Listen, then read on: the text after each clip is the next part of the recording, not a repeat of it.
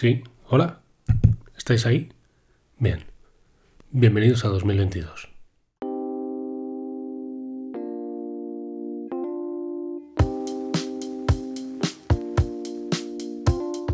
Bienvenidos al podcast de Star Surgical, donde os contamos las últimas publicaciones sobre cirugía refractiva con lente fáquica ICL.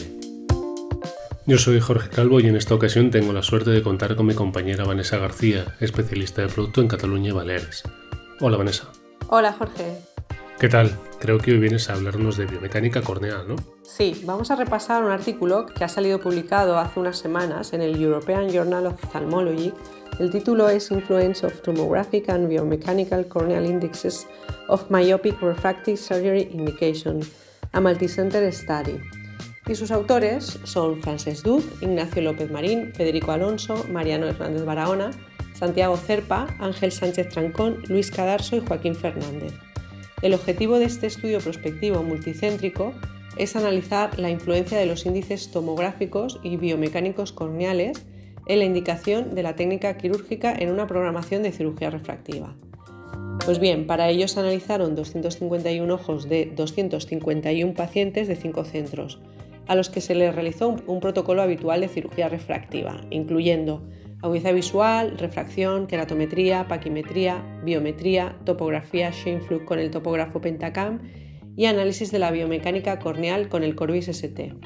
Únicamente se incluyó en el estudio a sujetos que pudieran ser aptos para cualquiera de las técnicas actuales de cirugía refractiva corneal o intraocular, con una edad entre 21 y 60 años, refracción estable en el último año, un equivalente esférico preoperatorio entre menos 1 y menos 6 dioptrías con un astigmatismo corneal inferior a 2 dioptrías, paquimetría central entre 500 y 575 micras, profundidad de cámara anterior superior a 2,8 milímetros medida desde endotelio y un contagio celular endoteliar superior a 2.000 células por milímetro cuadrado.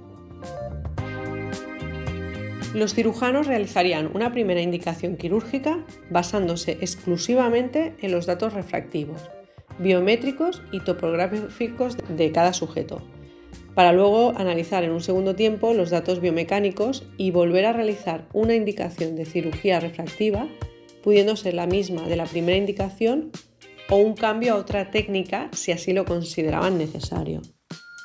En los resultados encontramos que finalmente la edad media de los sujetos analizados fue de 32 años, con una refracción media en equivalente esférico de menos 3,67 dioptrías. Recordemos que todos eran candidatos a cualquier tipo de técnica quirúrgica, tanto PRK, LASIK o implante de lentes ICL. En la primera indicación, solo basada en refracción, biometría y topografía, el 97,6% de los ojos fueron indicados para cirugía corneal láser, LASIK y PRK, y el 2,8% para, para implante de lentes fáquicas, ICL. Una vez que los cirujanos analizaron la biomecánica corneal de los sujetos, la indicación de cirugía corneal láser se redujo en un 24% y la indicación del implante de lentes ICLs aumentó en un 19%. En total, 69 ojos de los 251, el 27,5%, tuvieron un cambio de indicación. 13 ojos cambiaron de indicación a no cirugía, 49 ojos cambiaron a implante de ICL, 3 ojos cambiaron de LASIK a PRK y 2 de PRK a LASIK.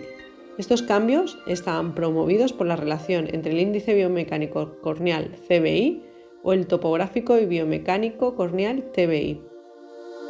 Las conclusiones, los autores indican que los índices biomecánicos juegan un papel crucial en la indicación de técnicas refractivas comparado con analizar únicamente los datos biométricos o topográficos. Y la lente ICL fue la técnica preferida en los ojos con riesgos de ectasia o queratocono subclínico. Qué interesante. Es evidente que cuanto más sepamos sobre anatomía, biomecánica, ojo seco, la indicación de ICL va más allá de la indicación basada exclusivamente en el error refractivo. Muchas gracias, Vanessa.